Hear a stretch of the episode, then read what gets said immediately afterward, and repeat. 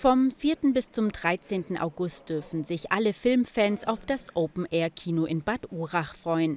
Zur 29. Auflage des beliebten Sommerevents haben sich die Veranstalter ein buntes Programm überlegt.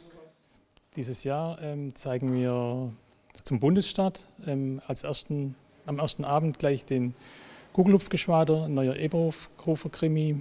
Und danach ähm, machen wir weiter mit deutschen, vor allem deutschen Komödien, wie Wunderschön oder Contra.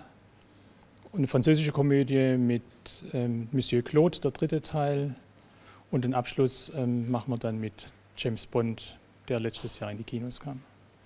Gezeigt werden außerdem auch Filme wie House of Gucci, Elvis oder der neue Film der Minions, die im neuesten Streifen auf der Suche nach dem Miniboss sind.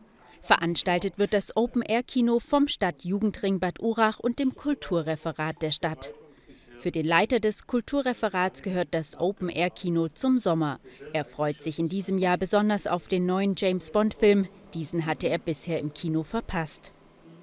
Für die äh, Stadt Bad Urach und die Kultur in der Stadt Bad Urach nimmt das Open Air eine ganz wichtige Stellewert ein.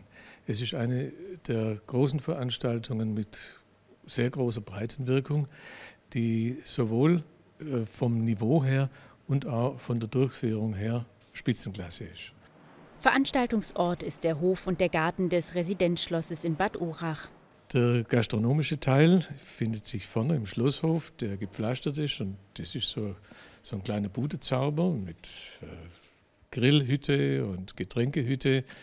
Und äh, natürlich gibt es auch das, was man im Kino immer braucht, an Süßigkeiten wie Popcorn, leider keinen Weingummi mehr was ich persönlich sehr bedauere. Und dann im Garten, schön abtrennt, im Garten des Schlosses ist dann die Filmvorführung. Nach zwei Jahren mit Corona-bedingten Einschränkungen soll in diesem Jahr wieder Platz für 450 Menschen angeboten werden, mehr als doppelt so viel wie in den vergangenen Jahren. Zwar hoffen die Veranstalter natürlich auf gutes Wetter, gespielt wird aber auch bei Regen.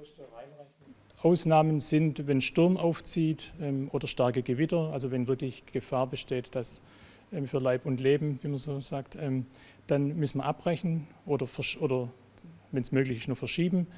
Aber ansonsten spielen wir auch bei Regen. Die Technik kann es ab und unsere Besucher haben die letzten Jahre auch gezeigt, dass es für sie auch in Ordnung ist. Die Karten kosten 10 Euro, ermäßigt 8 Euro und sind entweder online oder an der Abendkasse erhältlich.